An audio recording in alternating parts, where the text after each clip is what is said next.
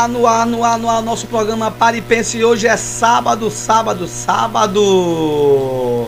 Mais um programa para levar você mais informação, para formar a sua opinião. Hoje é sábado, quero mandar um grande abraço a todos que estão nos escutando agora toda manhã, todo sábado, que já é o seu programa de cadeira cativa. No sábado, você sabe já, quando acorda, hoje tem Pare e Pense. E eu quero agradecer a vocês todos, a todos vocês de coração, a nossa audiência, audiência aqui em São Vicente Ferrer, todo o nosso Serigi, na cidade, na Chão Esquecido, que se levanta no sábado para saber de mais informação, para formar a sua opinião.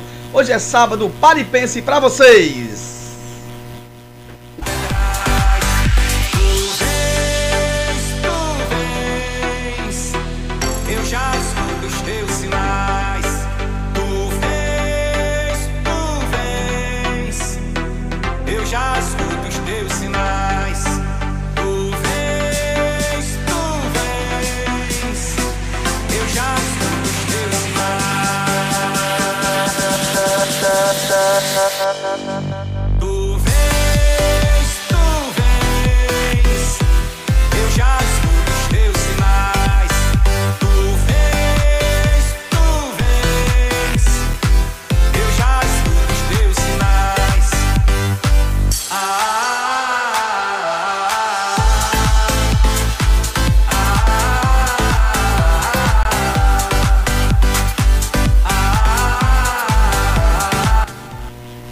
Voltamos, voltamos, voltamos aqui agora nosso Pare e Pense no dia de sábado hoje para vocês.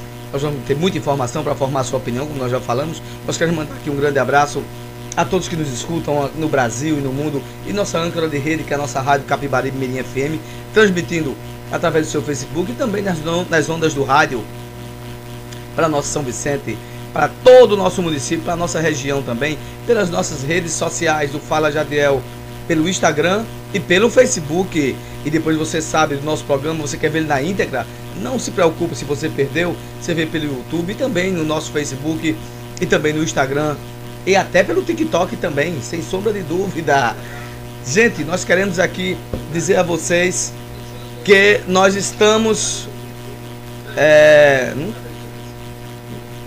nós queremos dizer aqui a vocês, nós estamos aqui no ar e daqui a hoje nós temos aqui a nossa participação do nosso amigo Benício Filho e também nós vamos também falar sobre também o São João lá de João Alfredo. Tem um, a grande programação do São João de João Alfredo, que foi a abertura no dia 10 de junho, semana passada. Ele vai contar um pouquinho pra gente também. E a gente também vai falar sobre gestão do empreendedorismo. Né? Nosso amigo Benício, que é preparado nessa situação, a gente vai dar aqui uma palavra com ele. E a gente vai entrar um intervalozinho comercial, aliás, com um bloco de música, e a gente volta daqui a pouco com a nossa opinião do nosso Paripense para vocês.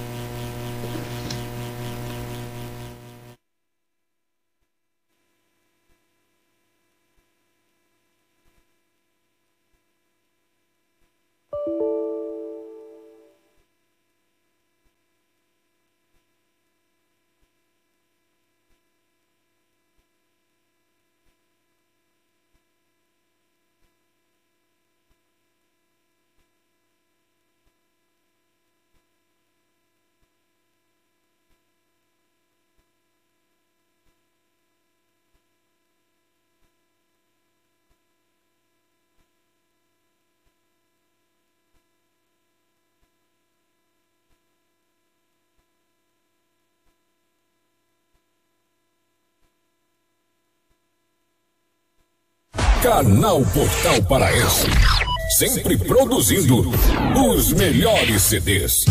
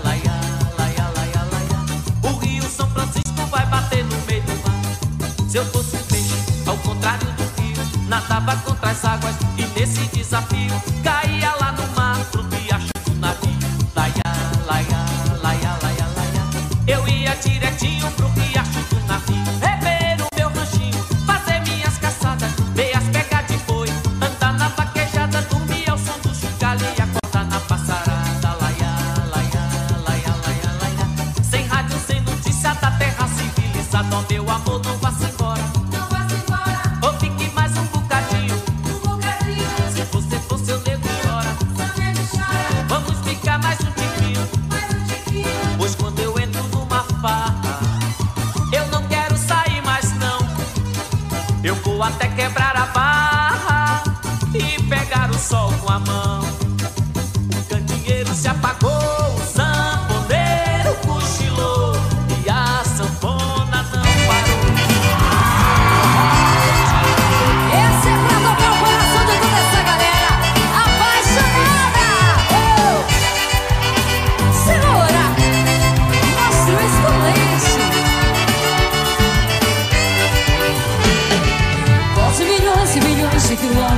parar.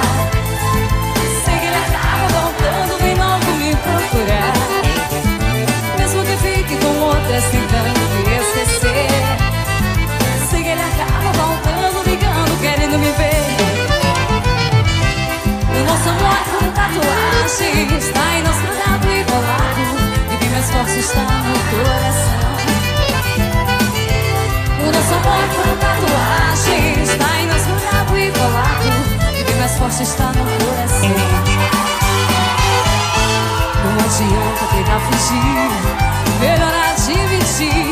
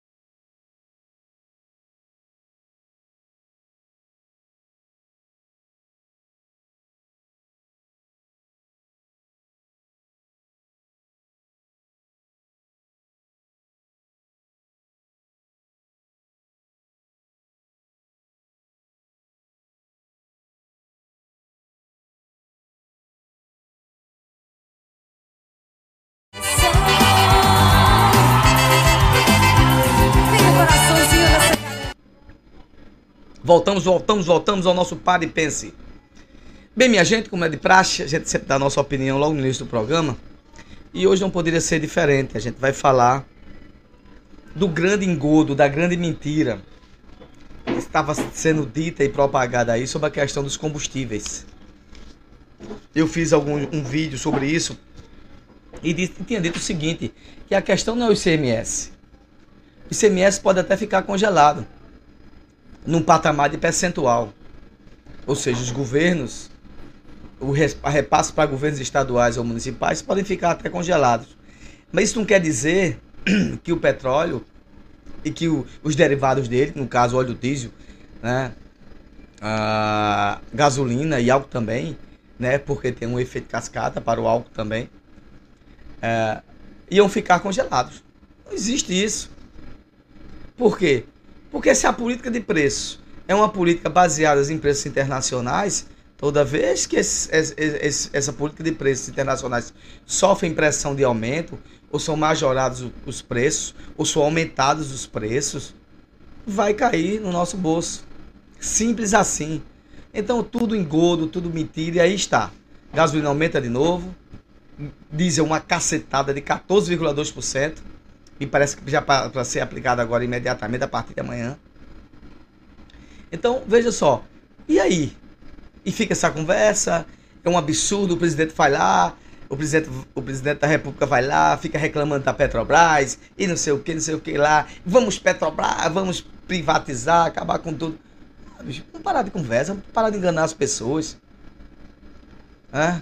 A política de preço da, da Petrobras, quem decidiu foi os acionistas majoritários no seu, no seu comitê de conselheiros. E pelo que eu saiba, né, a, é, o, o, o conselho majoritário é do governo só tem uma solução. Todos sabem aqui que os, a, maior, o, o, a grande fatia do bolo, do, da liquidez, do lucro que a Petrobras divide é com o governo federal. Ela faz um fundo soberano de compensação. O que a Petrobras está me repassando, eu deixo para que haja um equilíbrio de preço. Né? Para que pelo menos a gente possa, é, é, para que o, pelo menos o preço seja mais ou menos controlado, ou que ele seja majorado, ou que ele seja, aumenta, que ele seja aumentado de acordo com o percentual de inflação. Então vai ficar essa conversazinha, não, aprovou agora, quanto vai reduzir o preço? Reduziu nada. Reduziu nada, isso é uma mentira, isso é uma vergonha o que estão fazendo. Aí se aprova um projeto de lei na Câmara e no Senado para dizer que não, agora vamos agora limitar agora o ICMS, colocando culpa como se fosse a culpa dos estados. Ora, eu sempre digo o seguinte, os estados podem diminuir o percentual de ICMS sobre combustível? Podem sim, não tem problema. Eles diminuem. Mas o que, que adianta diminuir né, se a, a base de aumento não vem dos estados? Não vem dos estados. E aí está. Mais claro, mais claro e mais transparente do que água. Né? E água que eu digo, água transparente de fato. Né? Água potável de fato, cristalina. A verdade está aí, gente. Então não adianta estar tá fazendo circo, né? pulando, mordendo o rabo do cachorro e correndo. Uau, uau, uau. Isso é besteira. Isso é para enganar as pessoas. E aí está agora a realidade. E o que é que acontece? Que vai sofrer somos nós. Que é o, o efeito cascata dos reajustes vai ser na lata de óleo, no preço do feijão, no preço do arroz, no preço da cesta básica, das passagens. É isso que vai acontecer. Por quê? Porque nosso transporte, a nossa malha rodoviária é 90%. 90 e tantos por cento. 90% vamos dizer. E é o que? Precisa de um caminhão aí para levar alimento para São Vicente, para vir aqui para gente, para chegar aqui no supermercado das, do, dos amigos aqui que comercializam, de Cristina, de, de Beto Muniz, né, de Beto Cago, né, de Roberta, do, do pessoal de Mazinho, né, o pessoal que negocia de Fernando, de Odon. Então vai majorar o preço. Vai majorar o preço. Então, é acabar com essa. ficar iludindo as pessoas e levando as pessoas a, a errar, né? a pensar coisas que não são verdadeiras. A grande verdade está aí. Enquanto continuar esse lance de, da majoração dos preços, do aumento dos preços estarem atrelados aos preços internacionais, que é preço de dólar, a gente vai continuar nessa tragédia. Tem dois pontos sérios agora que eu quero falar. Isso só pode eliminar se o que a liquidez, o lucro que a Petrobras repassa para o governo federal, ele abrir mão, mão como fosse um fundo compensatório, se dá o nome de fundo de compensação, tudo bem, aumentou, mas segurar os preços, a gente está devolvendo aqui uma parte do percentual para que não haja a majoração dos preços. Sabe por quê? Porque tudo está em volta de derivados de petróleo. Os alimentos, né, o que eu acabei de falar, o efeito cascata, o efeito econômico está aí. Tudo que você faz, que você faz, direto ou indiretamente, vai ter o, o, o efeito do transporte, o efeito do combustível. Então tem que haver. Tem que haver governo. Esse é um momento de governo, de palavra. E não ficar indo falando blá blá blá blá e só enganando as pessoas. Quando tivesse feito uma coisa boa, eu estava falando aqui também. E aí não é porque. É, não, porque é contra Bolsonaro, não tem nada a ver com uma coisa com a outra. Isso é decisão de governo, dizer vai ser desse jeito agora.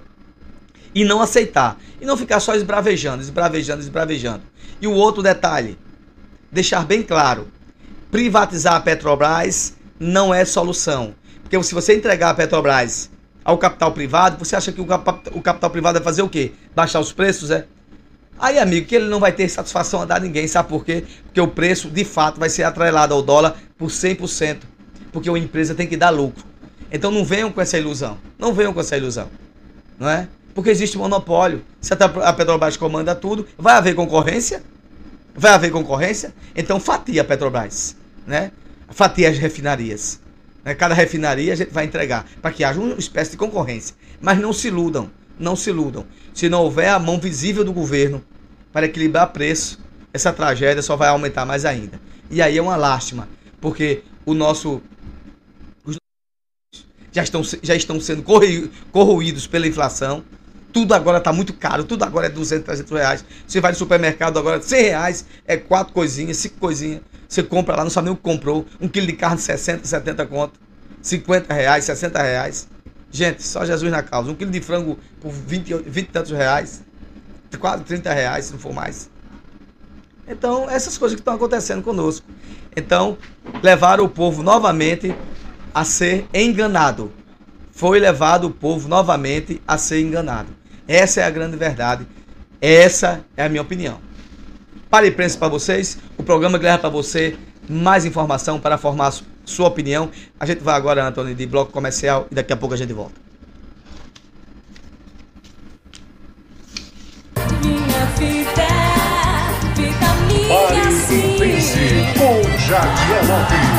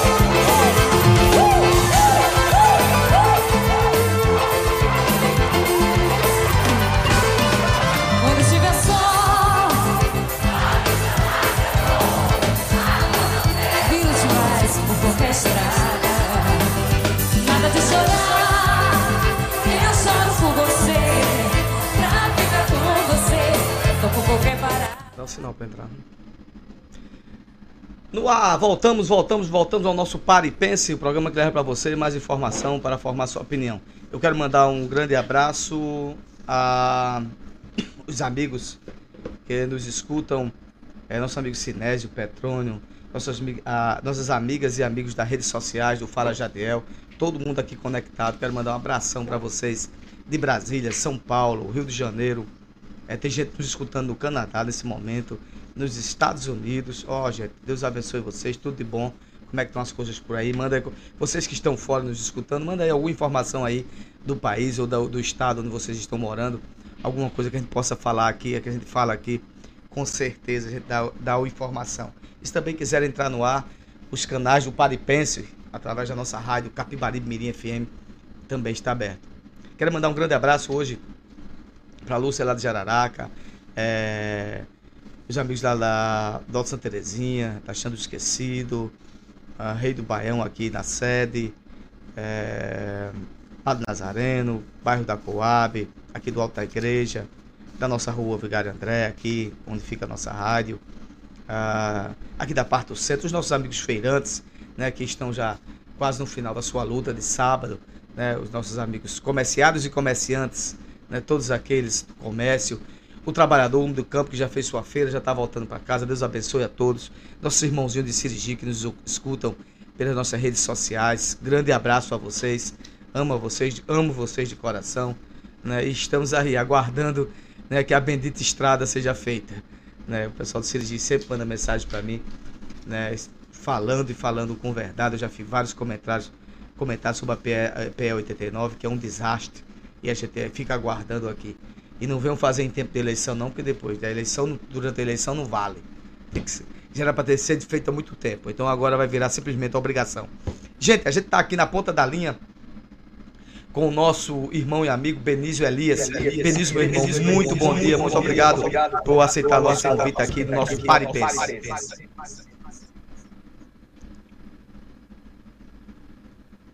Tô sem áudio, tô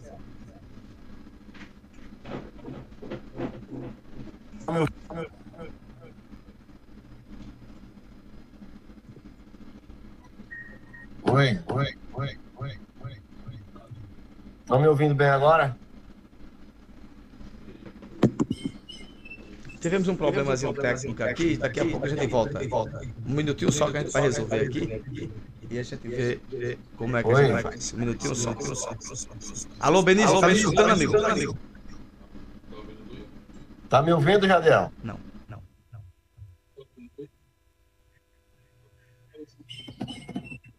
Oi, Jadiel, alô, você tá me ouvindo? Benício, só um minuto aqui que a gente tá com um problemazinho técnico, a gente já resolve aqui um minuto só. Ok.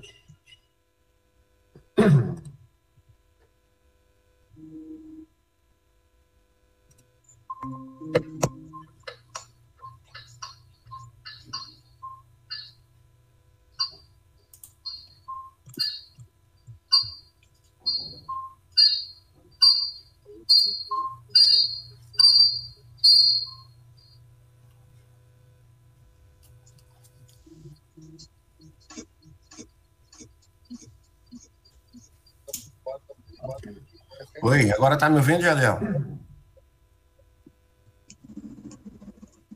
tenta fazer o seguinte, gente. A gente Aí. vai. Ele vai tocar música, vai tocar música, porque teve uns problemas técnicos e daqui a pouco, daqui a pouco, gente vai ajeitar, gente vai ajeitar aqui a conexão aqui.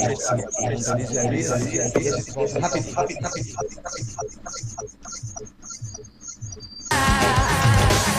Sou poeira, o vento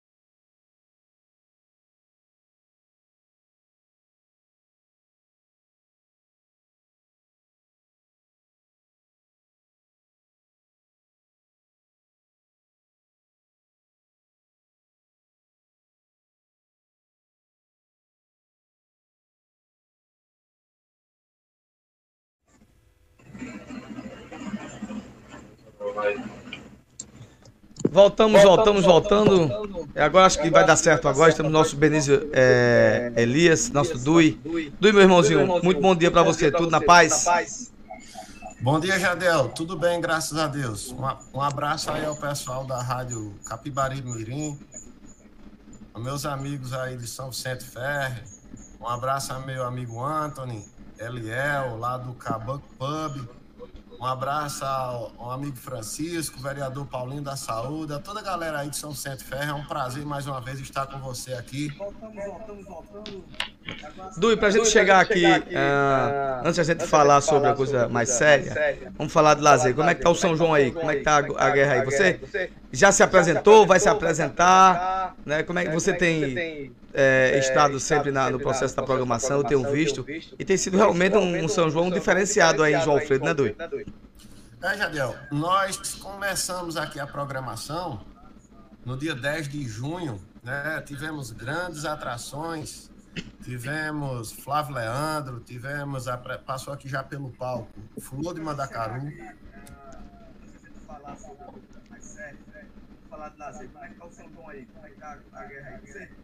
Já se apresentou, vai se apresentar? Dui, você pode Dui, falar que tá dando um retornozinho, mas você pode continuar, a gente tá escutando você bem. Tranquilo. Então, como eu estava falando para você, a gente teve aqui já tem uma programação aqui que não deixa nada a desejar diante das limitações orçamentárias que o prefeito Zé Martins, com toda a sua equipe, tem feito a festa sem a ajuda do governo, sem a ajuda da Impetu, sem a ajuda da Fundarp, tudo dentro de recursos próprios, entretanto, de forma responsável, é, para não atrapalhar. Pode falar, Dudu. Sem, sem atrapalhar a gestão como um todo, né?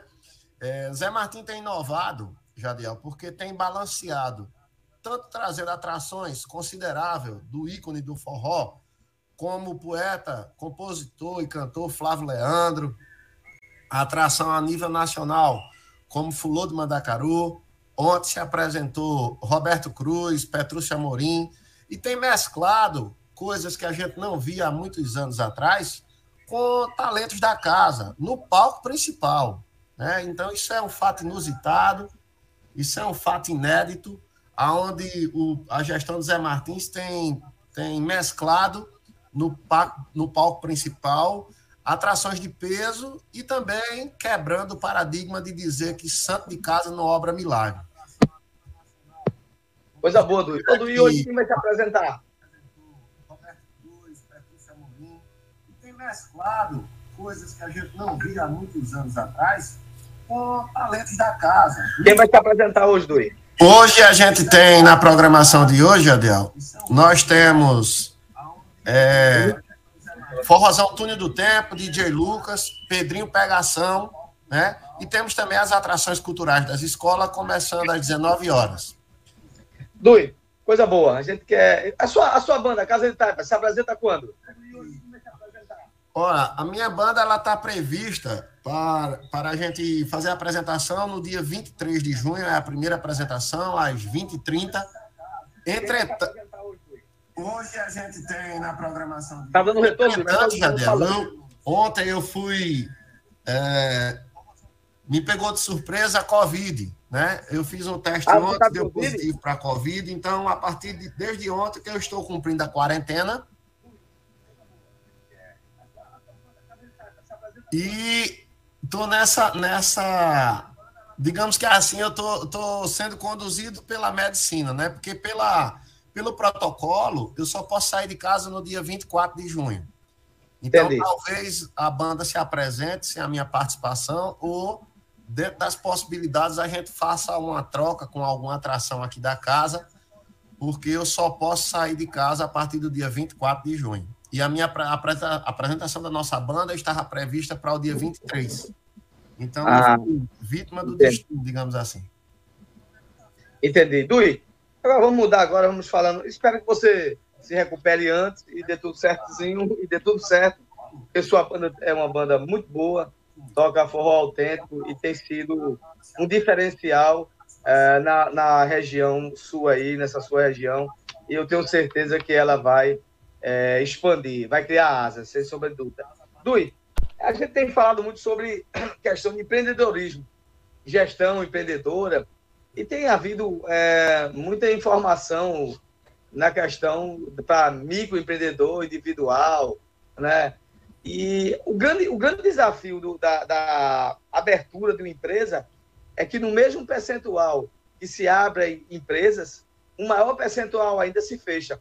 Qual a grande dificuldade, Luiz? Nem todo mundo nasceu para empreendedor, ou de fato as pessoas, quando vão ser empreendedor, não recebem orientação ou não sabem o que vai fazer? Jadiel, é, primeiro eu gostaria de ampliar esse discurso e a gente começar a quebrar uma crença que nós somos frutos daquilo que a gente escolhe, da boa parte da genética e boa parte das influências do meio onde vivemos, né? Nós sabemos que aqui no Brasil, né, no país tropical, que temos, fomos abençoados, né?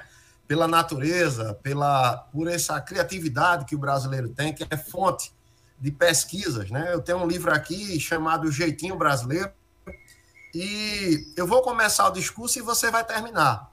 Os nossos pais, os nossos antepassados, criaram, educaram os seus filhos no seguinte discurso: meu filho ou minha filha vai ser um bom cidadão ou uma boa cidadã e vai arranjar um bom emprego. Pronto. então o que acontece? Por uma por uma cultura feudalista, colonialista, né, principalmente a nossa região aqui da, do Agreste, da Zona da Mata, a gente nunca foi educado em tentar empreender. A gente já sai de casa no subconsciente, na nossa memória RAM do nosso cérebro, achando que a gente só consegue ser alguém na vida se a gente trabalhar para, para alguém. E a nossa gestão, com muita sabedoria, o nosso prefeito Zé Martins, é, o primeiro ponto que ele fez assim que assumiu a gestão foi trazer o Sebrae aqui dentro para João Alfredo. Nós fizemos o programa, aderimos o programa Município Mais Inovador, porque você que é consultor da área de gestão pública sabe bem que existe a lei da microempresa, que boa parte do que o município consome, por lei, ele é obrigado a comprar dentro do mercado local no intuito de fazer fomentar a economia local. E você, mais do que ninguém, sabe do, das dificuldades, das informalidades que o pequeno produtor tem.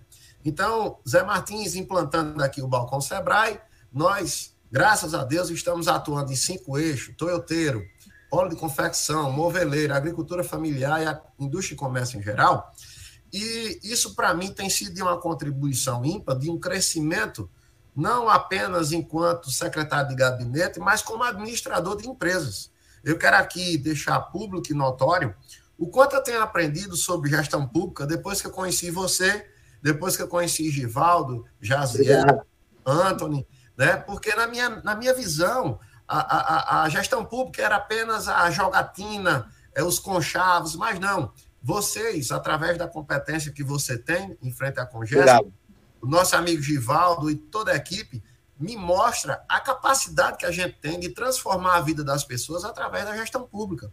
Então, voltando para a pergunta que você fez no início, só para fazer o introito desse nosso tema, eu acho, eu acho que o grande problema do micro empreendedor brasileiro é a falta de hábito do planejamento, né?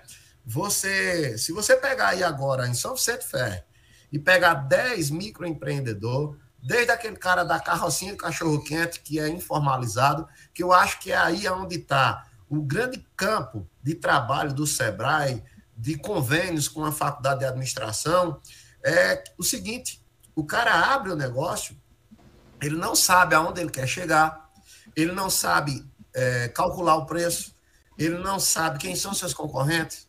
Então, eu acho que tudo começa por uma ausência de planejamento. Você vê o quanto é é predatória, esse mundo capitalista que nós vivemos, que a gente entra na faculdade nem sabendo se vai terminar o curso, mas de antemão a gente já recebe um cartão de crédito universitário.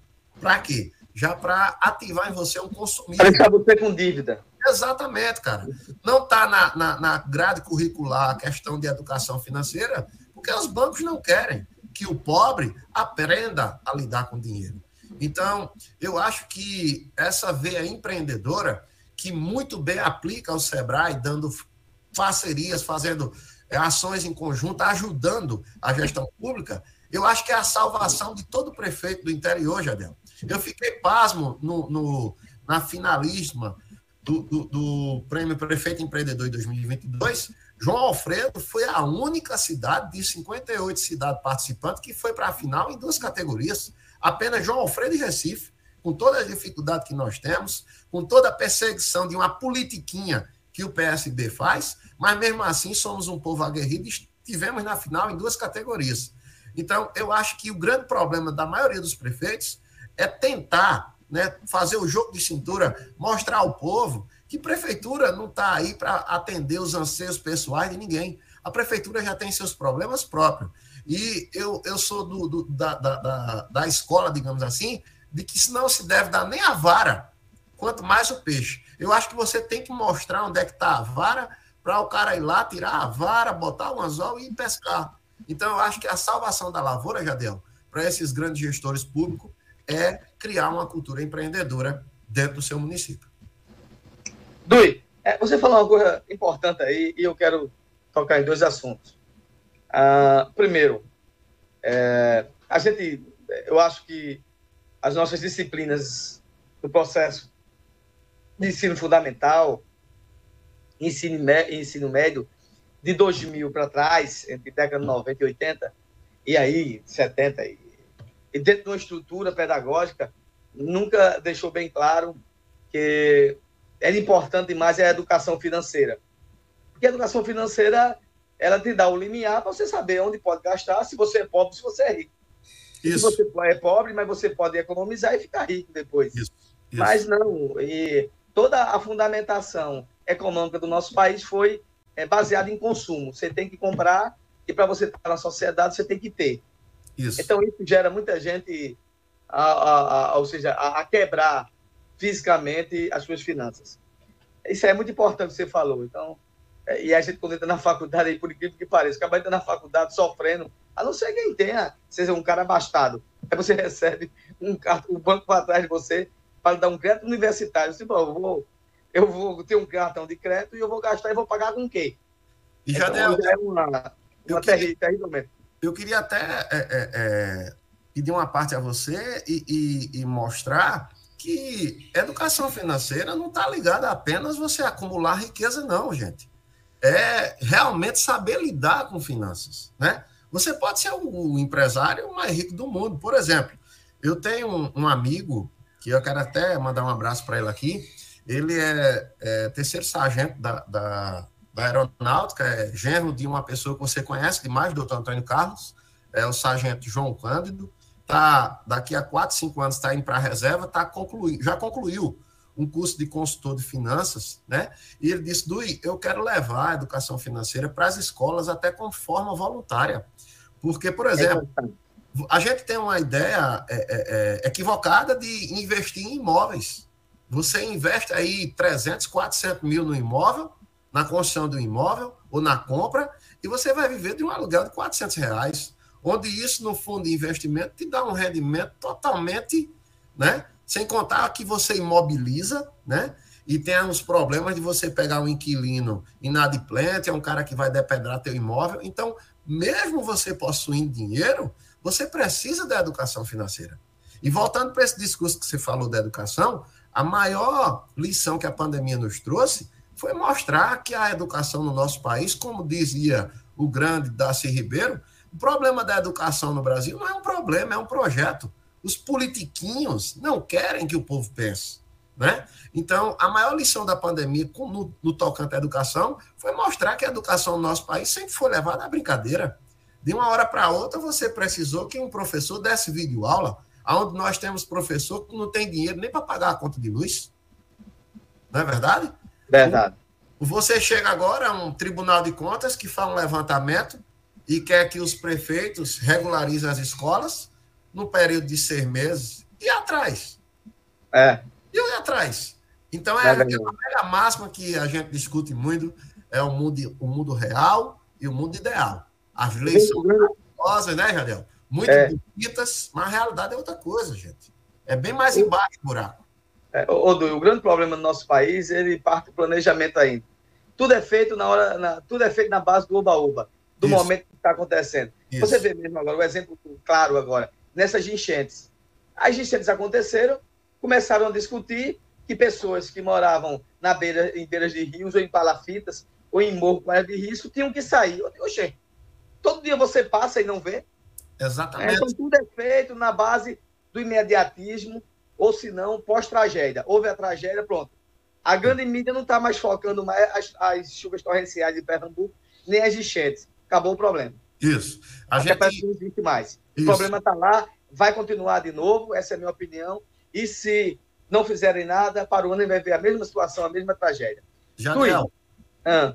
eu vi, aproveitando esse gancho aí, eu vi um debate no programa de Geraldo Freire e nós vimos na Globo, assim, no dia que teve a, enchente, fizeram um retrospecto, uma coisa bem sintetizada, onde em 1975 teve um problema de enchente no Recife, onde a água chegou no teto da casa. De lá para cá, eu acho que Recife não mudou de lugar e é. o inverno não deixou de ser inverno. Então, é. é como você muito bem pontuou, não tem outro caminho. Agora, teve que esperar morrer milhares de pessoas para poder botar em direito fundamental política habitacional. E o cara vir para cá fazer uma manobra eleitoreira dizendo que é preocupado com, com Pernambuco. Não é não, gente. Tá a assessoria de marketing dele disse, ó, o maior reduto eleitoral do teu concorrente é Pernambuco. É, tudo, todo mundo quer se aproveitar. E outra pois coisa, é. se tem recurso para o emergencial, porque não tem recurso para o planejamento. Exatamente. Né? É Ô, Dui, para não perder o fio da meada, uma coisa que eu queria perguntar, a atuação do Sebrae aí em João Alfredo, né? Ela tem sido é, efetiva? No, no, no, o que, que o Sebrae, de fato, tem feito na melhora, na, no, no, processo do pequeno empreendedor e no processo de melhorar a, captação, a, a capacitação para o atendimento ao cliente. Você sabe que hoje 40% dos pequenos negócios são quebram por falta de bom atendimento. E muitas vezes você pensa é por causa financeiro ou é porque não há logística, mas não, porque você não está, é, você não é capaz de atender a demanda do cliente somente no setor de serviço, que é imediato você não deixar o seu cliente satisfeito, é, é, eu, aliás, é 30% dos, dos negócios e pequenos negócios que, são, que quebram, que, que fecham, é por causa da capacidade efetiva de responder ao cliente. Isso tem sido, tem sido feito, João Pedro, de que forma?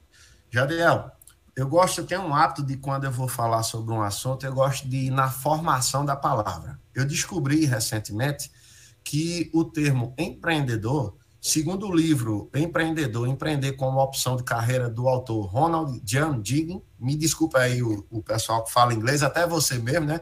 Que meu inglês é só de hot dog, né? Ele explica que empreendedor deriva da palavra de inglês entrepreneur, né? E você sabia que o primeiro empreendedor nasceu no século XIII, que foi Marco Polo. Então, o Sebrae aqui em João Alfredo, ele faz, no dito popular, barba, cabelo e bigode. Vamos lá, vamos tomar como exemplo o Polo Moveleiro de João Alfredo, que é a maior. A maior... é o Polo Moveleiro, não é isso? Isso. É a maior identidade de João Alfredo. No passado, a gente teve uma, uma página negra onde os moveleiros daqui conseguiram expulsar o Sebrae, pasmo. Então, o que acontece? Como é, como é a história? Como é? é, os moveleiros aqui no passado conseguiram expulsar o Sebrae daqui. É, é verdade. Seria cômico se não fosse trágico. E em, mil, em 2017, aliás, em, em 1997, foi quando eu comecei a trabalhar no setor moveleiro, eu já anotava as figurinhas que ia me ajudar, porque eu tinha o sonho de juntar o, a, trazer o Sebrae aqui e juntar os moveleiros. Então, o que acontece? O Sebrae hoje ele fez um processo de diagnóstico, né? E temos uma cidade que é referência nacional, Jadiel, que chegou num ponto bem mais negro do que João Alfredo, e hoje ela é referência nacional, que chama-se UBA, em Minas Gerais. O que acontece? Aqueles que no passado deram ouvidos a é, lideranças negativas, eles fecharam a porta. Só tem dois caminhos de você evoluir, ou pelo amor ou pela dor. Agora chegou a vez do pessoal mudar pela dor. Foi o que o Sebrae fez. O Sebrae fez um diagnóstico para ver quais são as maiores dificuldades do polo moveleiro e começou desde uma questão de formalização, desenvolvimento de logomarca, caderno de tendências. Você ter uma noção, aquele, aquela fábrica de estofado que eu visitei com você, da qual você vai comprar um estofado lá, hoje, quando você for comprar seu estofado, o braço do sofá, ele tem um compartimento para você guardar controle de televisão. Do outro lado tem um carregador de USB, cara.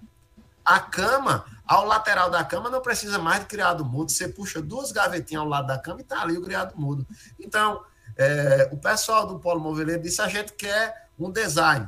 Aí trouxeram e desenvolveram dois projetos. Aí eles gostaram tanto que ficaram com os dois.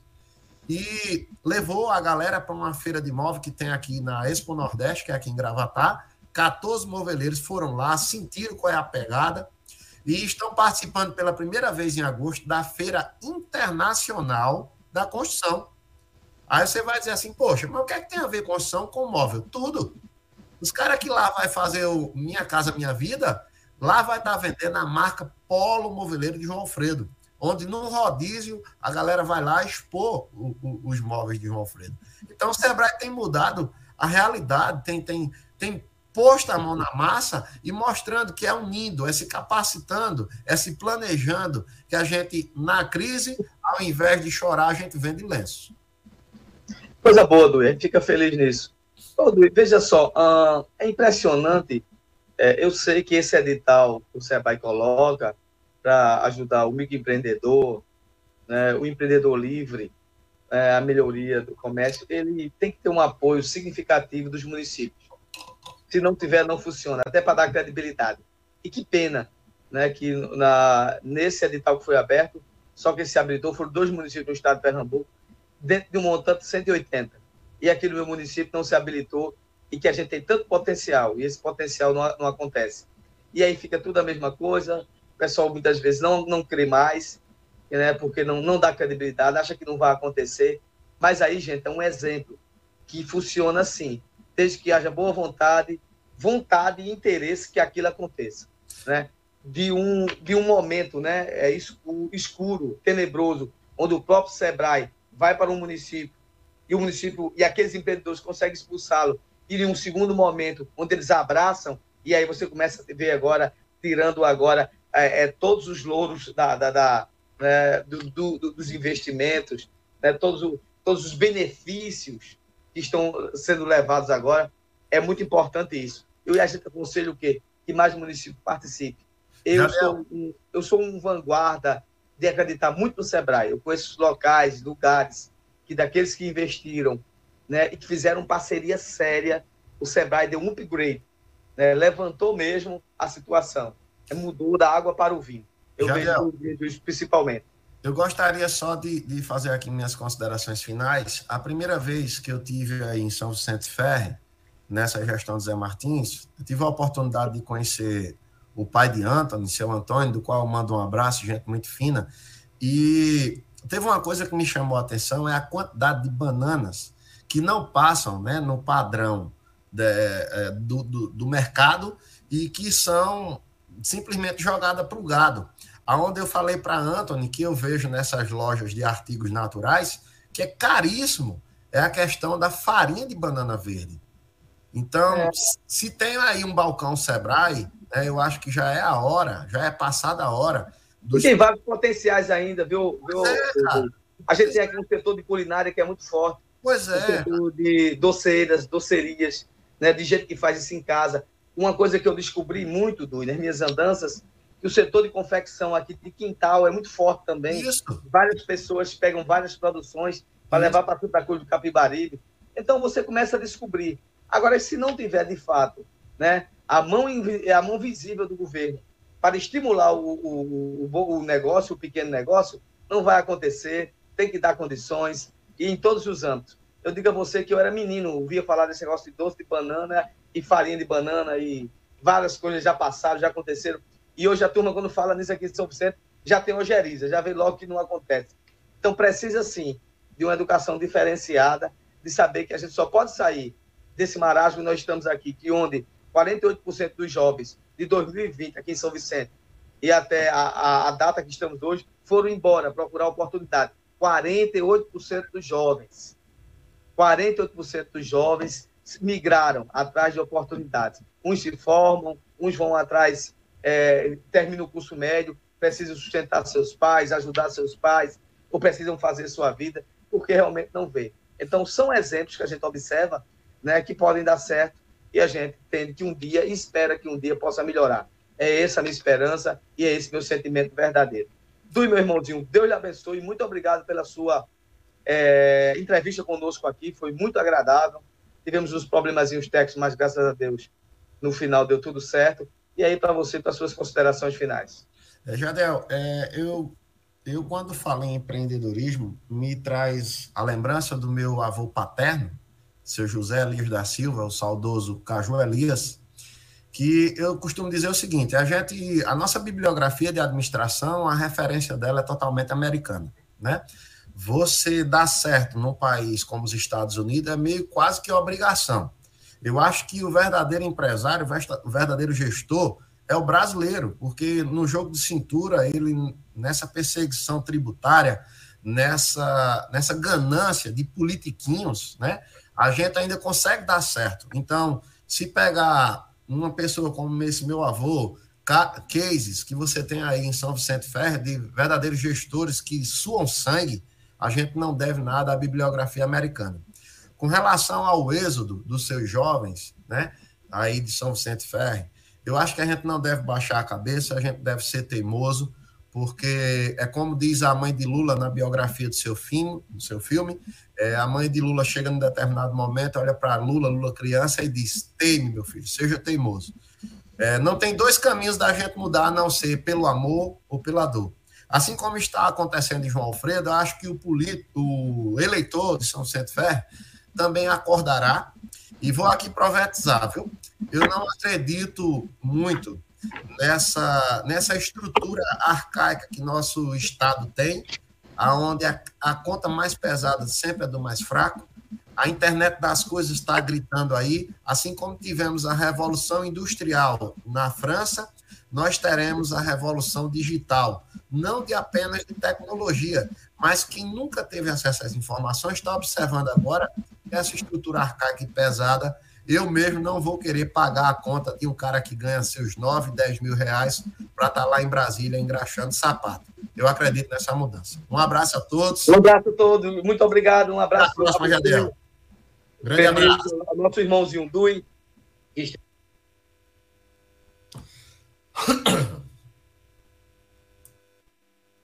do pequeno negócio, gestão de empreendimento. Nós tivemos uma boa entrevista aqui agora. Esse é o Paripense, o programa que leva para você mais informação para formar sua opinião. A gente vai para um bloco comercial e daqui a pouco a gente volta. Pare e pense com Jadiel Lopes.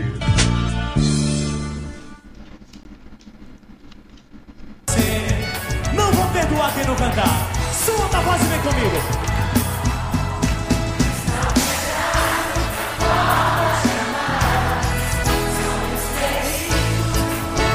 Alto pra mim que é melhor.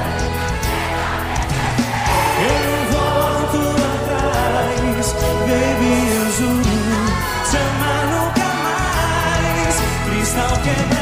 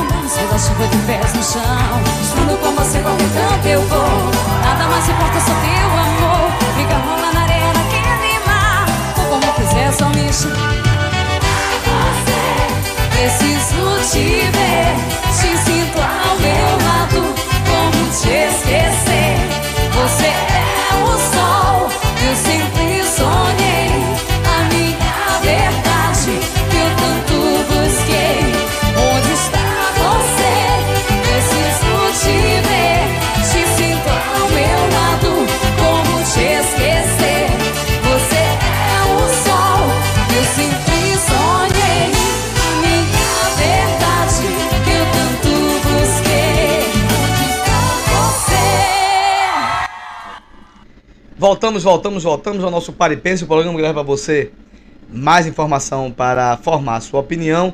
A gente quer eh, agradecer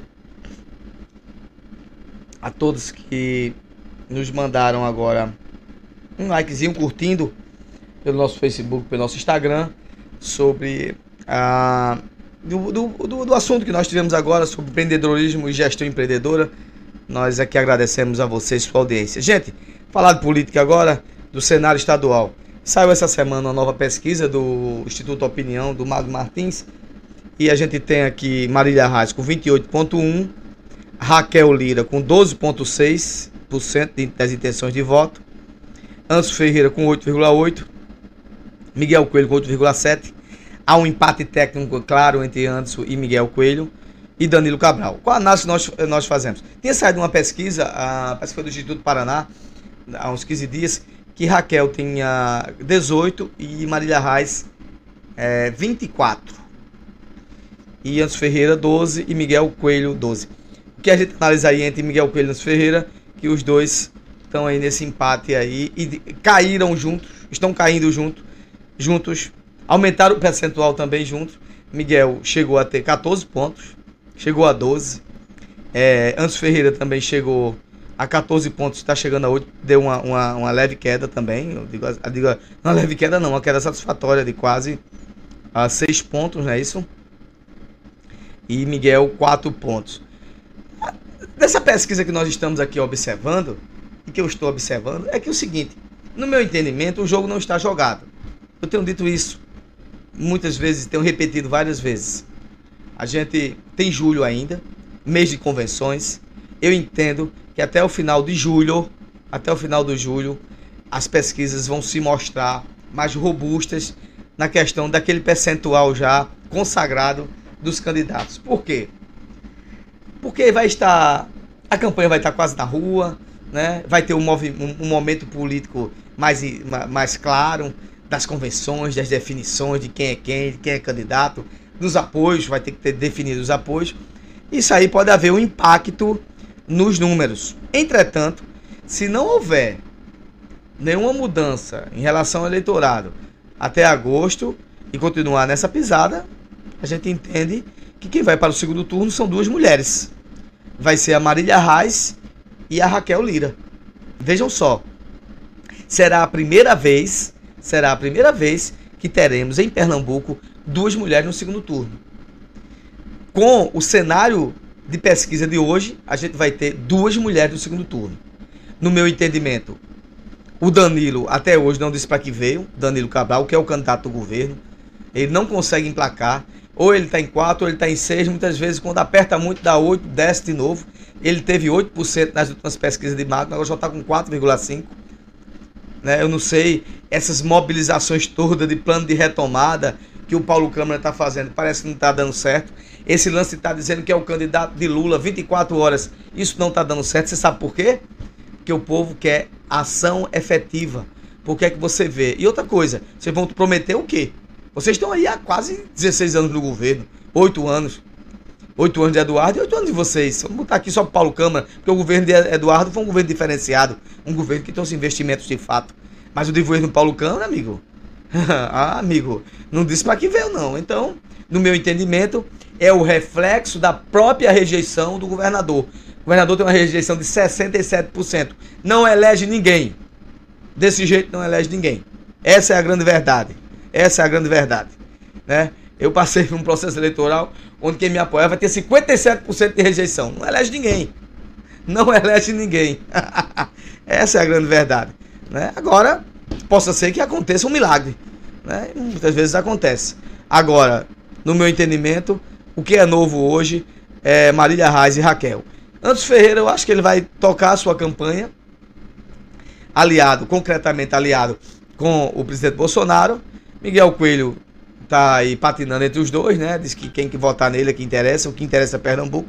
Raquel Lira diz a mesma coisa. Danilo Cabral e Marília Reis brigando por Lula. É impressionante. Não é? Então vamos ver isso aí. O que é que vai acontecer? Amanhã vai ter uma novidade. Amanhã, desculpa. Amanhã vamos ter o, o forró lá de, de, Serra Talhada. Eu fui convidado lá pelo deputado federal Sebastião Oliveira. E possa ser que amanhã, na coletiva que ele vai dar às 17 horas, uh, ele vai é, confirmar. Ele vai confirmar que é o forró solidário, né? Ele vai confirmar. Daqui a pouco eu dou informações desse forró, que é, que é o, o deputado é, federal Sebastião Oliveira, que promove todo ano. Né? Dos, outros, dos, dos últimos dois anos, não, por causa da pandemia que ele vai confirmar nessa entrevista coletiva o apoio ao André de Paula, que já era sabido, já, já, era, já era ciente, as pessoas já tinham ciência que ele apoiaria é, André de Paula, isso eu já sabia. E amanhã haverá a confirmação ou não né, da sua candidatura ao lado de Marília Reis como candidato a vice-governador. Consequentemente, ele vai colocar o irmão dele, se acontecer isso, o irmão dele como candidato a deputado federal, que é o Valdemar Oliveira que é o Falado Dema, amigo, gente muito boa também. Então, amanhã isso acontecendo, a gente vai também estar tá publicando nas nossas redes sociais essa confirmação, né? Daqui a pouco eu vou dar para vocês no insightzinho o, o nome do forró e o que vai acontecer amanhã também. Gente, mas deixa eu ver se eu tenho aqui, que eu já digo aqui para os nossos amigos. Ah, deixa eu ver. Deixa eu ver aqui. Aqui. Não, aqui é Raquel Lira. Eu estava aqui com essa informação. Daqui a pouco eu passo para vocês lá do forró. Tem uma. uma, uma, uma é, a pesquisa também a, é, abriu também um leque para senador da República em Pernambuco. Armando Monteiro sai na frente com 18,3. Mendonça Filho, se for, que eu saiba, Mendonça é candidato a deputado federal, federal, mas se for, sairia com 19,9%. 19, a Armando desponta. Teresa Leitão, que é o candidato à Frente Popular, já é o candidato, já afirmado e confirmada, 7,5. André de Paula, 5,7. E Gilson Machado, que é o candidato do Bolsonaro, 4,3. André de Paula, consequentemente, o candidato a senador ao lado de Marília Arraes. Gente, a gente vai de bloco musical e daqui a pouco a gente volta. E pense com Jadiel Lopes.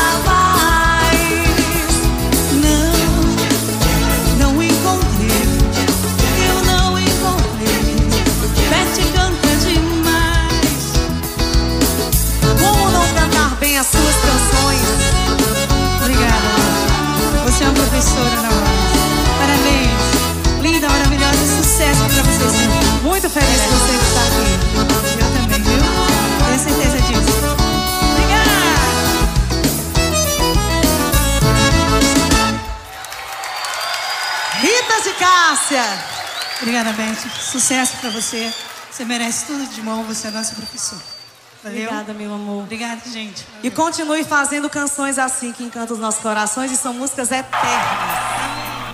Voltamos, voltamos, voltamos.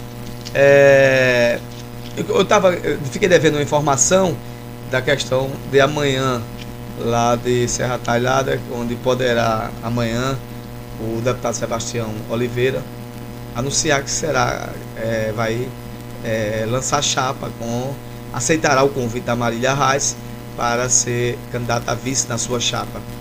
É, o nome do arraial é arraial, o Arraiá de Serra Talhada, né, o Arraiá Solidário, e ele vai dar uma, uma coletiva no Hotel São Cristóvão, hotel na própria Serra, né, na Serra Talhada, que é o seu, seu principal reduto, e lá vai estar lá Luciano Duque, né, todos que fazem parte, que estão caminhando com Marília, né, também ao lado de, de André de Paula, né, que é candidato a senador, confirmaram a sua participação, Marília confirmou, não é?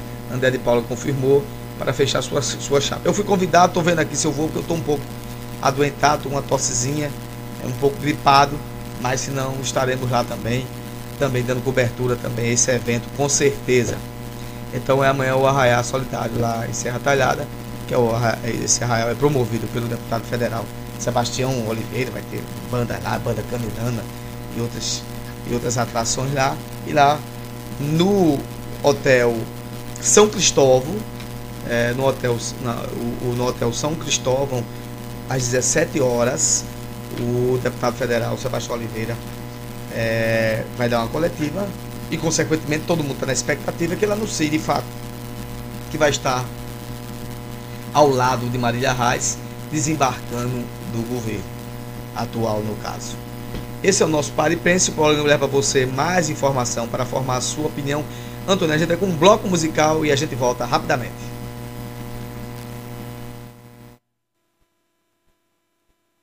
Pare e pense com Jadiel Lopes.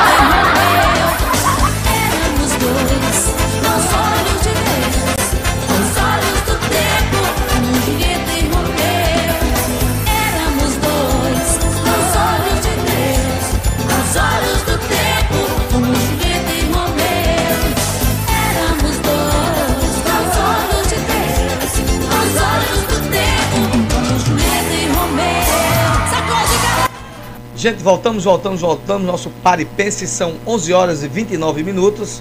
Horário de Brasília, de São Vicente Ferre, de Pernambuco, do Brasil. Não do mundo, porque do mundo o fuso horário é diferente.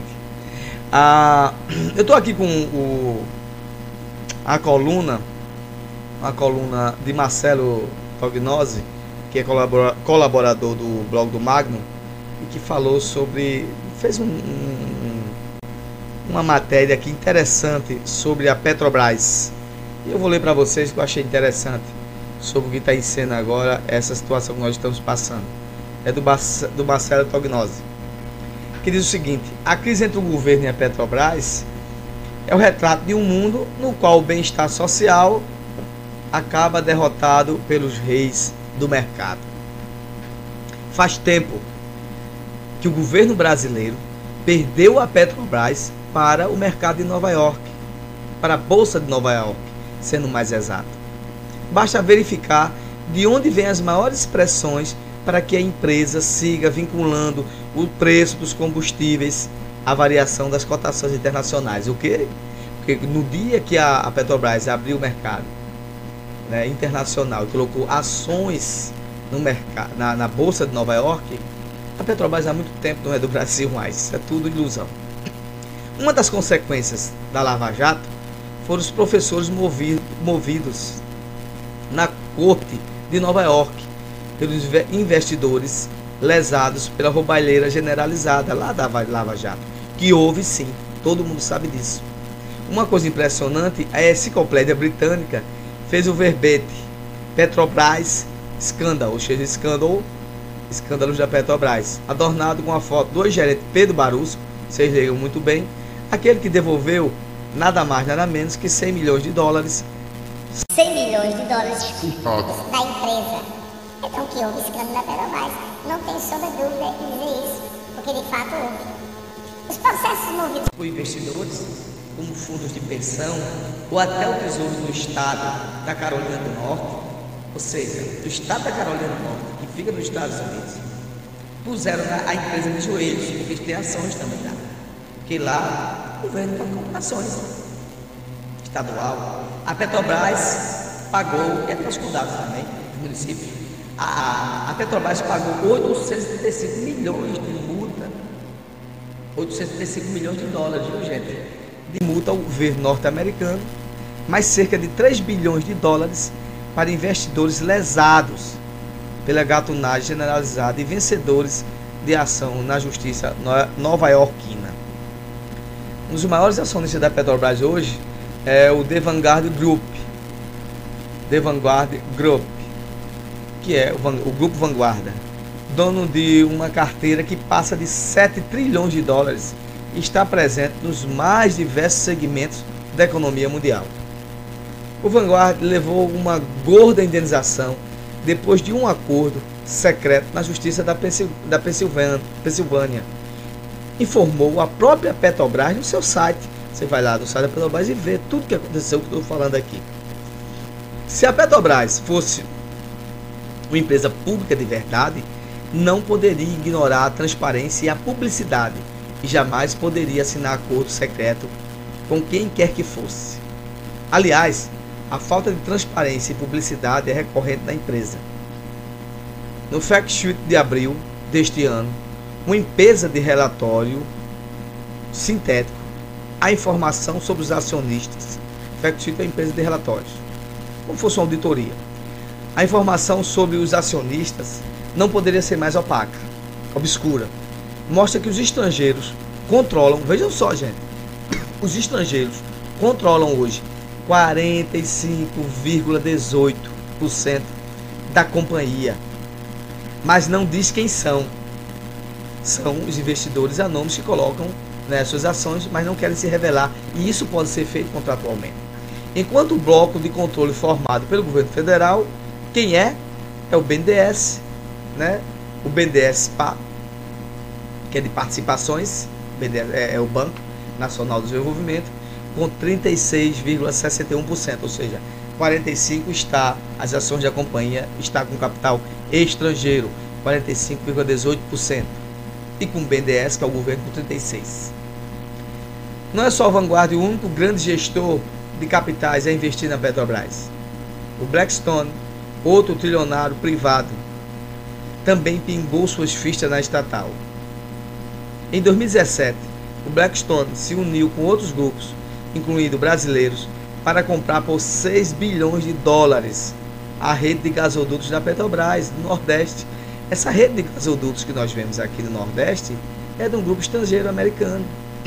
No fim de 2018, a Petrobras anunciou a vencedora, a francesa Eng, que construiu a usina hidrelétrica de Giral, em Rondônia.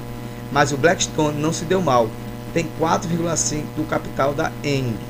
Então, vejam só, ela, ela fez os gasodutos, depois o estatal francesa entrou também no, no ramo, né? E ela se saiu, mas ela também tem participação, essa Blackstone também tem participação nas ações dessa empresa francesa, eu sei. Ou seja, tem capital da Petrobras tanto na América do Norte, nos Estados Unidos, como na Europa. Em outubro de 2023, a Petrobras completará 70 anos. A empresa nasceu após a grande mobilização do petróleo é nosso, uma das poucas causas que uniu ponta a ponta o espectro político do país, através de Getúlio Vargas, eleito em 1950, que encaminhou ao Congresso em dezembro de 51 o projeto de lei que criava a Petrobras. Levou dois anos tramitando, mas tanto o PTB da situação na época quanto a UDN da oposição agiram para manter o controle da petroleira nas mãos do Estado. E foi assim que durante décadas e décadas, a maior, décadas e décadas, a maior estatal brasileira mexeu com nossa autoestima. Os sonhos de um país capaz de andar pelas próprias pernas. Ações da Petrobras eram parte da poupança da classe média. O senhor remédio para proteger os investimentos naqueles tempos de inflação que iam de 30, 40, 50 anos atrás. Mas o tempo foi passando e a Petrobras foi perdendo seus vínculos com os brasileiros. Primeiro, tiraram dela o monopólio da produção e distribuição de petróleo e derivados. Depois vieram as investigações que destamparam o bueiro feto por onde corria o esgoto da roubalheira, maracutás e todo tipo de estipulias. Por fim, a empresa sentou no banco dos réus dos tribunais dos Estados Unidos e teve de pagar bilhões de dólares em indenizações. Algumas por meio de acordos secretos que nem o governo ou o Congresso sabe até hoje, muito menos a Lava Jato, se dispuseram a investigar ou a tirar limpo. Moral da história: o governo não manda nada e não voltará a mandar na Petrobras nunca mais, a não ser que dê um golpe, estatize tudo. A empresa é um caso perdido para nós, pagadores de impostos, e para os políticos que um dia imaginavam votar na, vo, é, voltar a mandar na empresa. Os vínculos foram rompidos e agora somos nós de um lado e eles do outro. Nós, príncipes é, é, humildes mortais, que pagam imposto e toda vez que aumenta o combustível é a gente que sofre. Os preços não vão parar de subir, não se enganem. Isso é tudo mentira, eu acabei de falar no meu comentário anterior. Enquanto permanecer a incerteza e a instabilidade de guerra lá na Ucrânia, o, o petróleo vai subir, o combustível vai subir, soluços de pandemia que teima aí voltar e vai, vai e volta. Está se falando aí que vem já uma quarta onda novamente né, da, da Covid. Ninguém sabe se vai ter quarta, quinta onda, ninguém sabe. Covid já está assolando novamente. Enquanto isso, a gasolina a 10 reais não é uma realidade distante. Está aí pertinho, daqui uns dias 10 reais. E aí, para ser equilibrado, durante o governo Lula, né, a Equity Private, né, equilíbrio privado, e, e a equilíbrio privada foram avançando. Em 2006, de acordo com o Zé Sérgio Gabrielli, que era ex-presidente da Petrobras, os estrangeiros tinham 38, hoje já tem. Veja só, no tempo do Lula, os estrangeiros já tinham 38,9% da Petrobras de ações. Hoje já tem 45%, né? Para ser mais exato, 45,18%. 45,18%. O ex-presidente da Petrobras, os estrangeiros de capital da companhia, lá no governo Temer, o então presidente Pedro Parente terminou de enquadrar a Petrobras, inaugurando a paridade de preços com o mercado internacional. E agora, no governo Bolsonaro, a influência do trilhardário poder econômico mundial está se impondo, está mostrando quem é que manda. E tchau, não tem conversinha, gente. Não adianta enganar. O que é preciso entender é que os preços da gasolina, do diesel e do gás de cozinha continuam subindo. E não é por causa deste governo ou de qualquer outro governo atrás. É porque a empresa ela tem paridade com preços internacionais. Os verdadeiros da, da, donos da Petrobras hoje, pelo processo de ações, são estrangeiros, os quais vivem o melhor dos mundos. Estão lá dando risada, fumando seus charutos cubanos, transformaram o governo em rainha da Inglaterra, que fica aquele lance que eu falei desses tanto no primeiro no primeiro comentário, fica só blá blá blá, blá fazendo zoada, zoada, zoada, só zoada para inglês ver e para enganar a população, para enganar ali o afegão médio da esquina. E o que é que acontece? É um governo da Inglaterra que está lá, mas não manda nada. Sempre exposto e sempre culpando, culpando todo mundo por todas as, as desgraças, mas nunca assume nada. E enquanto a festa rola solta, sabe aonde? Lá na Bolsa de Nova York. Esse é o Fala Jadiel, o programa que leva para você mais informação para formar a sua opinião. Jornalista, jornalista Marcelo Tognazzi. Um abraço. A gente vai aqui de bloco comercial e daqui a pouco a gente volta.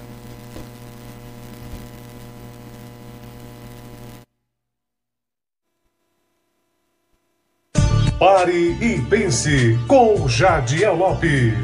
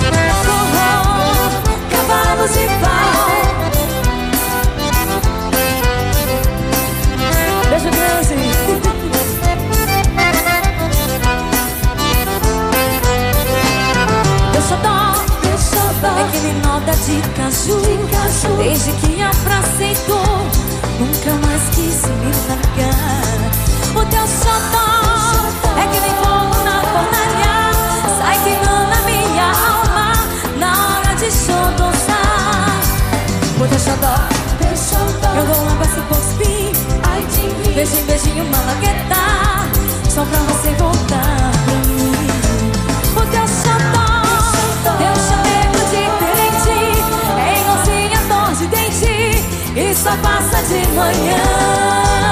Mas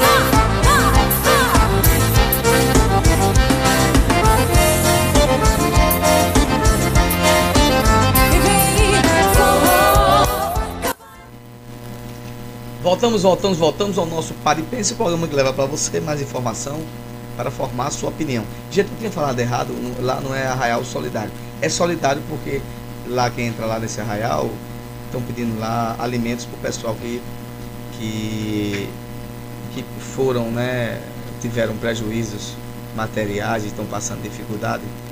É para você levar mantimentos ao, ao Real da Juventude né, que é lá de Sebastião Oliveira. Você leva mantimentos para lá. Eu estou falando que tem muita gente das redes sociais que nos escuta também no sertão e a gente está também dando essa palhinha também. Então, no Arraial da Juventude 2022, que é promovido pelo deputado federal Sebastião Oliveira, ele também vai ter lá também um, um- um núcleo lá de arrecadação né, de alimentos não perecíveis para que sejam doados, para que sejam doados aquelas pessoas foram acometidas e perderam suas casas agora da tragédia das enchentes. É, e as, a- as, as atrações que eu fiquei de dar para vocês certinho é Vicente Neri, Nação Forrozeira, é, Banda Caninana, Léo Léo Magalhães, né, e Felipe Santos. Ok? Então está aí dado o recado. É, amanhã, a partir das 17 horas, o, o arraial da juventude em Serra Talhada, promovido pelo deputado federal Sebastião Oliveira, que vai também estar arrecadando alimentos para as pessoas que estão necessitadas devido às, às fortes chuvas que aconteceram em nosso estado, somente aqui a, na nossa região aqui, né? E também na região metropolitana e claro, principalmente Jaboatão dos Guararapes. Eu sei que muita gente de São Vicente também tem famílias lá e muitas vezes e em alguns lugares mais seguros ou não, acho que foram também acometidos direto ou indiretamente pelas enchentes. Ah, deixa eu ver aqui. A gente vai tocar um, um bloco musical, uma músicazinha aí de forró. A gente tem tocado muito música de forró esse mês, porque esse mês o nosso Paripense está homenageando as festas juninas, ok? E outra coisa, gente, não esqueçam do nosso do nosso sorteio, né? Nós ainda não colocamos ainda em disponibilidade o, o link para você obter seu número. Esse sorteio será feito no dia, no dia 12 de agosto, que é no dia dos pais, né? Isso. E será uma geladeira e uma TV. Uma geladeira e uma TV. Certo? É o sorteio do Paripense. E a gente vai estar disponibilizando esse link agora. É porque a gente deixou até passar o período junino para as pessoas não esquecerem. Mas a gente vai ter o mês de julho todinho.